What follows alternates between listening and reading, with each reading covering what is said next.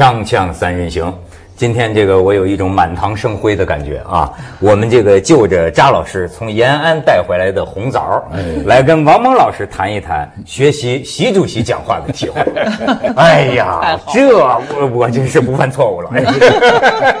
你知道我看到这个这个总书记讲话的这个新闻的现场，哎，让我感受最深，让我最兴奋的一点是就是我发现了王蒙老师。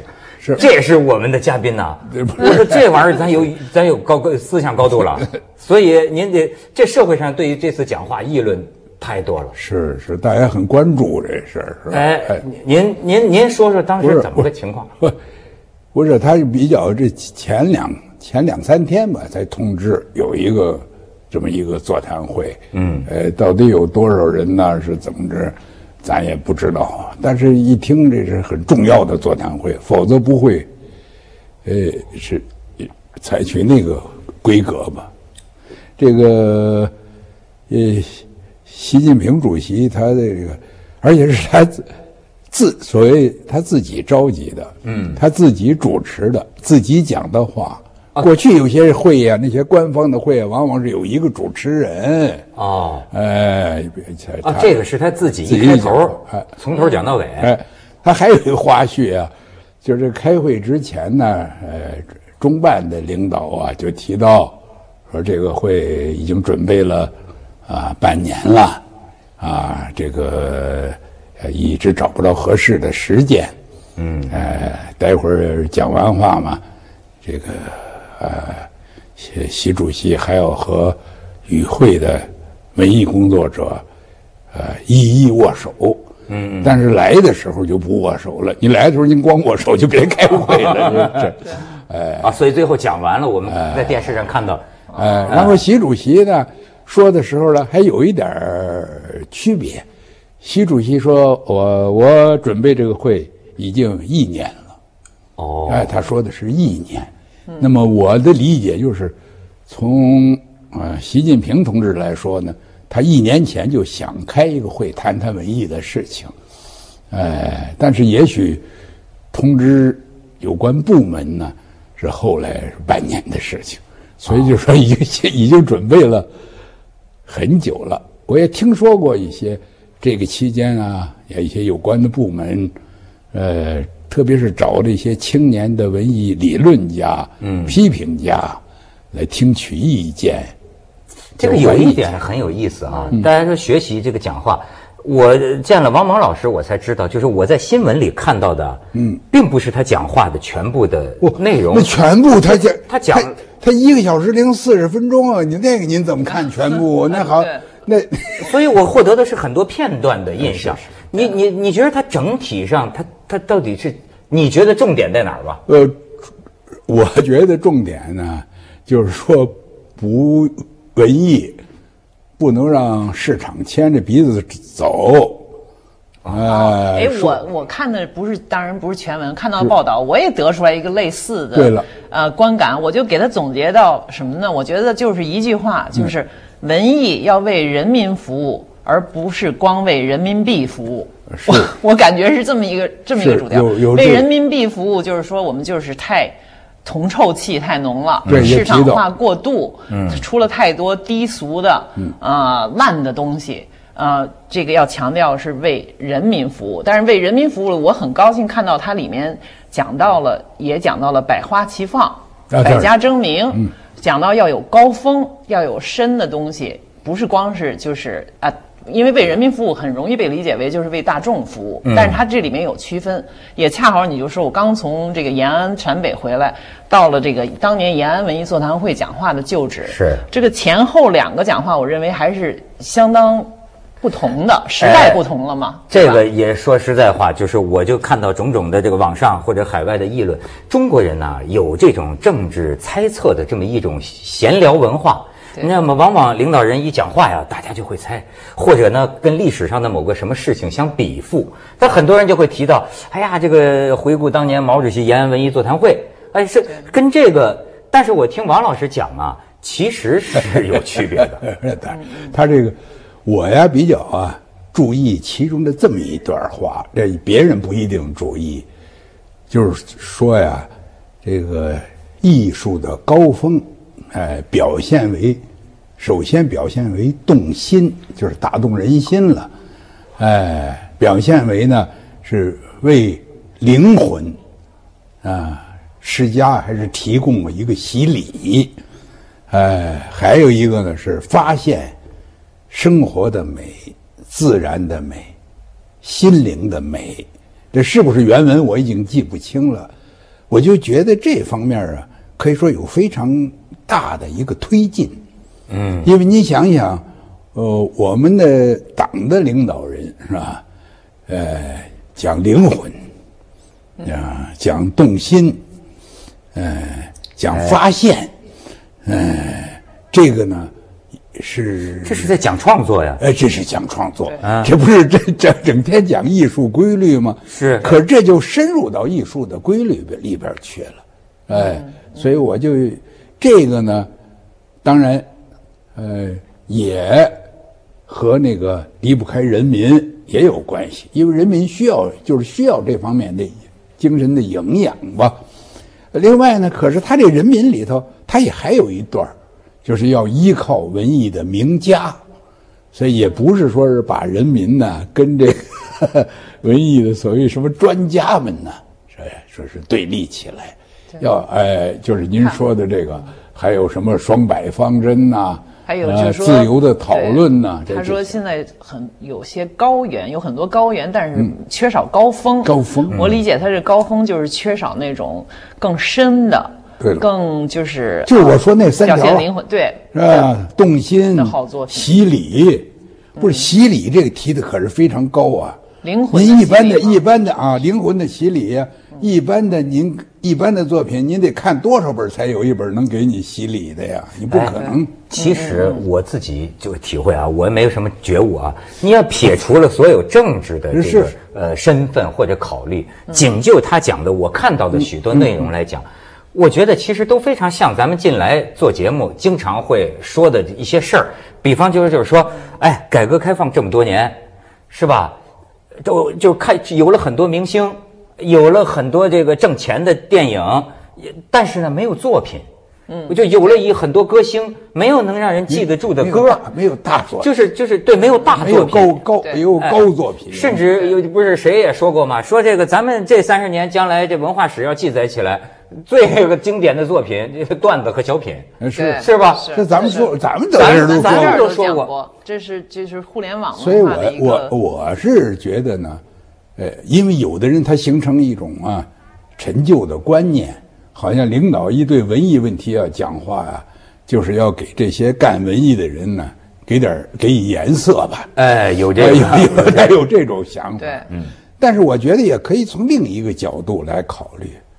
它实际上呢，就是集中了，呃，广大的文艺工作者的心愿和大家，因为大家都有这种议论呢。你以为这文艺工作者瞅着什么东西都按照市场规律走，他就痛快啊？嗯，他就好受啊？是不是？嗯，哎，所以恰恰他说出了一些我们也都平常的说过的话，但是呢，我们说话，比如包括在《锵锵三人行》那儿说话，您这作用呢？跟那个，呃，这这样一个高级的领导，那怎么能放一块比？也也这样但是，我这就引起我一个问题哈，因为我是在美国住了这么多年，嗯，我的确觉得这是一个中国国情下发生的一一个现象。比如美国哈，您当过文化部长，美国他就没有文化部长，没有文化部，他的德国作协也是民间组织，只管这个作家权益和什么呃创作自由。最高首领，你像奥巴马，一个律师出身的总统，他他也不懂，他也不是这方面的专业人，他不可能对文艺去发表指示。哎，而我们呢，从古到今，我们不说历代有很多皇帝啊，就是你你你想像乾隆、康熙，这都是很好的词文学家呀，创作都都写很好的词啊诗啊。然后到到近代当代，我们共产党的好多的领袖毛。对吧？一直到现在，习，我觉得他们的都是对文艺很有兴趣。是，我特别觉得他愿意对这个发表他的这个中国共产党，包括他的领袖人物，跟这个文学和文艺啊，好像特别有有密切的联系，一直就是这样，似乎。您怎么看这这种特殊这个问题？我也有一些思考啊，因为这个当然了，我这这些这是您说的，完全是一个事实，所以这是中国的国情，而且这个国情啊，我觉得这是从孔子开始的，嗯，因为孔子啊认为啊，呃，这个权力系统、朝廷，是不是？他怎么样治国呢？以德治国，嗯，以教化治国。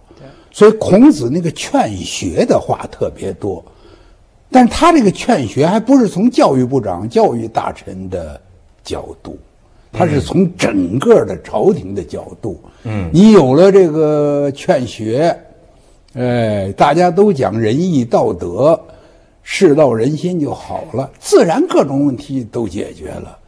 所以你看，孔子他重视的是《诗经》。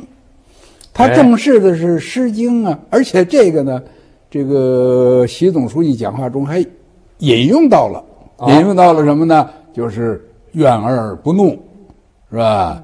呃，乐而不淫啊。哎，但是孔子呢，哎，没没有哀而不伤，好像没有引用啊。哎，但是他这也是，这是孔子的施教的传统啊。哎，然后兴观群怨。嗯，呃，孔子把《诗经》啊都解释成一种道德化的，嗯嗯，是不是人的心灵的塑造？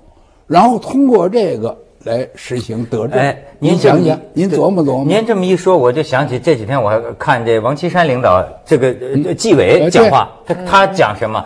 他讲这个修身齐家，对，治国平天下。他说这个要礼，现在中共是礼法兼治。对，说你要做中共的官儿，你要做党员。对了，礼义廉耻。你瞧，哎，我还礼义廉，我还可以爆一个小料哈。小料，咱们广告之后给他们留个悬念啊。锵锵三人行，广告之后见。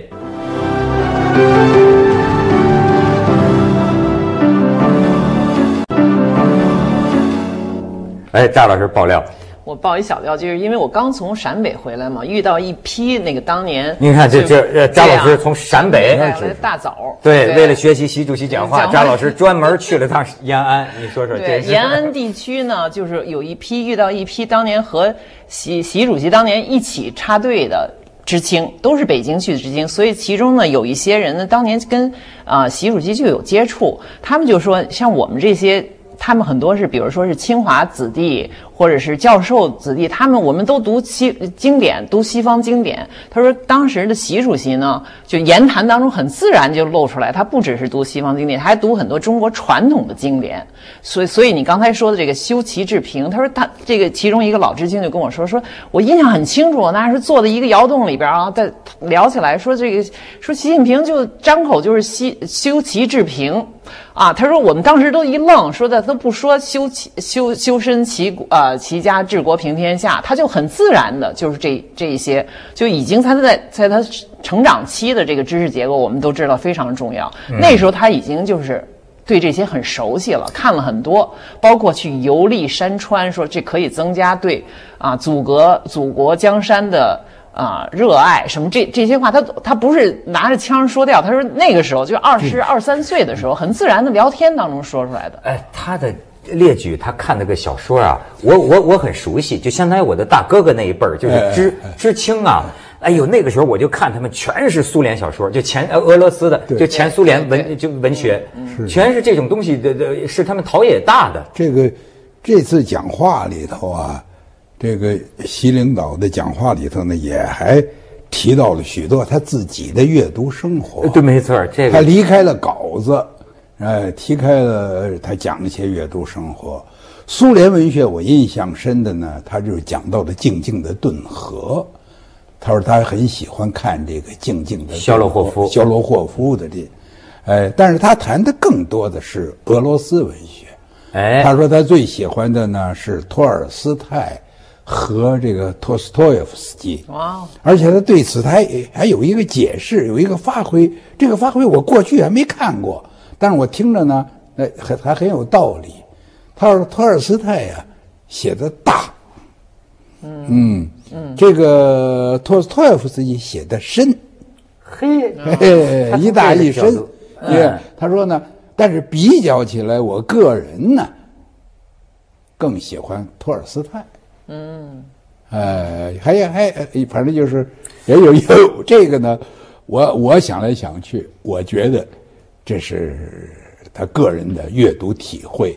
呃，不不不会是一个班子给起草给起草来这么一段。我觉得这一点都不意外。哦，不是，我就说他他更喜欢托尔斯泰，因为我们呃用特别简单的话说，就是托尔斯泰的里面的东西更生动，正能量更多。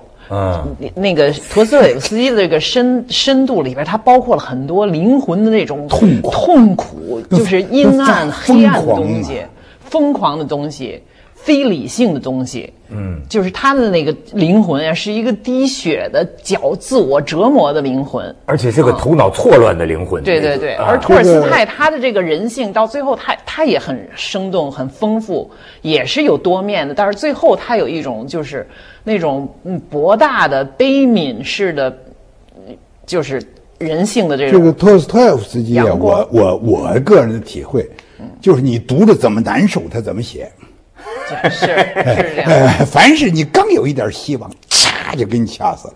对。啊，他是这样哎呦，那个他看着你，看着你，真让你来来来回的来回的掉个儿，啊就跟把你吊起来打一样。你看他的书，哎呦，我还看其他有个作家也也这么形容过，说当时这个就感觉托尔呃托斯妥耶夫斯基这这是高度的呃伏伏特加，对就是从这个一开篇啊，噔就把你脑袋掉到一个很高的高速旋转的一个东西上。嗯，后来他相比之下觉得呢，比如说他还是哎从契科夫这儿看起啊，或者从屠格涅夫看起，还有一种从平静当中慢慢进入的这么一种阅读体验。对他，那你说的这，比如说他屠格涅夫是一种贵族，他是贵族出身，然后在欧洲长期的住在欧洲，喝着红酒来写作。他和托斯托耶夫斯基是正好两方，而且托斯妥耶夫特别反感屠格涅讨厌，讨厌屠格特是托夫斯基，他讨厌两个人，一个是别林斯基，一个是托斯托耶夫斯基。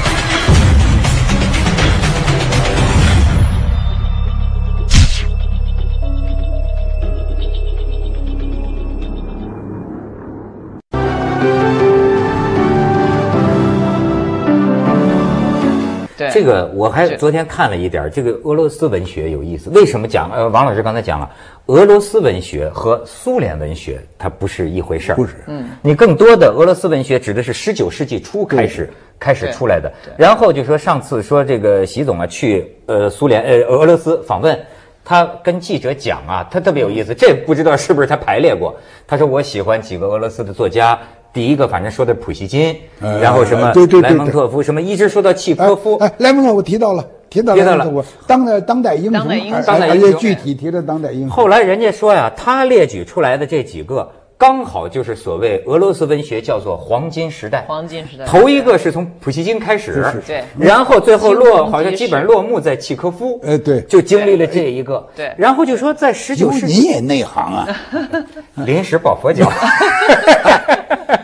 说是在十九世纪初之前呢，是。俄罗所谓俄罗斯文学很长时间没有什么东西，说对。对，就是从十九世纪初等一下就出来，对，呃从从普希金。普希金，从普希金，青铜骑士，呃他是，那个最后是契诃夫，对对，契诃夫已经快到二十世纪了。哎，您说是文学史上怎么理解俄罗斯文学在这一个世纪里，一下子出了这种世界一流的这些作品和作家，出了这么多？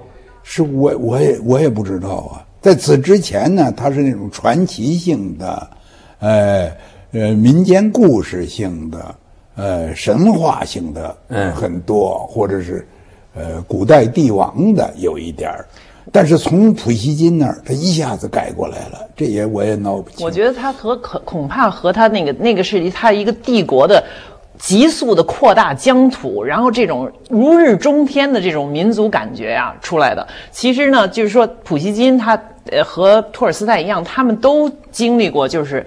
对那种帝国的荣耀啊，他有有托尔斯泰就是从军嘛，普希金好像也写过很多这种关于战争征服的这种诗歌，然后他就是在这种最就是帝国。但就跟我们的唐代一样，你知道那唐诗为什么一下子就是一个黄金时代啊？到后来你到明就变成有点小品啦，什么这这些东西，散文东西出来了。你到了这个后边，已经到了问题开始出现的时候，就是这些契诃夫啊什么。你看他是一个乡村医生，对吧？这种，然后陀思妥耶夫斯基这种有那种民族矛盾，又遇到了现代性，怎么办？是不是应该解放农奴？然后有十二月党人，他就一下就复杂多了。前面是那种你想托尔斯泰那那。那是拿破仑和拿破仑的战争，然后俄国是胜利的，然后它有一个特别博大的一个气象，我觉得它它它底下积淀是这个啊，我我我这么粗糙的理解是这样，所以它黄金时代后边是白银时代。你讲的呀非常的好，但是对不起啊，我还想把这话题拉回来，就是 学习习总习总书记的话。这个习总书记还提到一个，给我印象起码很深。就是他说到这个雨果的这个悲惨世界，嗯，而且他说他最感动的就是那个书记一开篇呢，不是这冉阿让主人公啊偷了一个老神父的好多银器，结果呢，当警察把这个冉阿让带到这个 这个失主啊老神父这儿，老神父说，不是他偷的呀，是我给他的呀，我给他的还有很多啊，对，他怎么没拿走呢？你说真是我本来要给你的吗？哎，那警察就走了。嗯，这个呃，总书记说，在他当知青的时候看到这一段啊，非常的震动。哎，这个呢，我我听了以后，我觉得也挺震动，因为这里头呢，他宣扬的毕竟是一种人道主义，人道主义和宽恕，宽恕，哎，宽恕别人的弱点，宽恕别人的。呃，问题甚至于宽恕一个罪，因为耶稣有一个说法，就是你们没有权利审问别人的罪，因为你们也是有罪的。哎，这讲的太好了。实际上，这是西方文学的人道主义和我们中国的一些传统经典的区别。你想想，《水浒》《三国》里边，他是不讲宽恕的，是就是要你就是造反有理，上梁山，我们要杀恶，就像李逵那种排头砍去。不宽恕敌人的，而且所谓的这个俄罗斯文学，为什么他们后来讲，他苏联文学里啊，他后来实际还有一部分，比如说是歌颂斯大林，歌颂这种，他有这样一些作品。俄罗斯文学就托尔斯泰他们这这这个，特点就是啊，苦难、民族命运和人道主义，这是他一个特点他批判的也很厉害，批判的他批判那个俄罗斯，尤其托尔斯泰的那个复活里头啊。嗯。他把什么大理院、法院什么整个骂一遍，骂一圈教会、东正教会，对，哎，是有什么他骂什么，批判现实主义，批判批判现实是。但是它的深度在那儿而且它的复杂性在那儿。最后他那个他，你看这个这个罪犯，最后和这个妓女就是被被罪犯。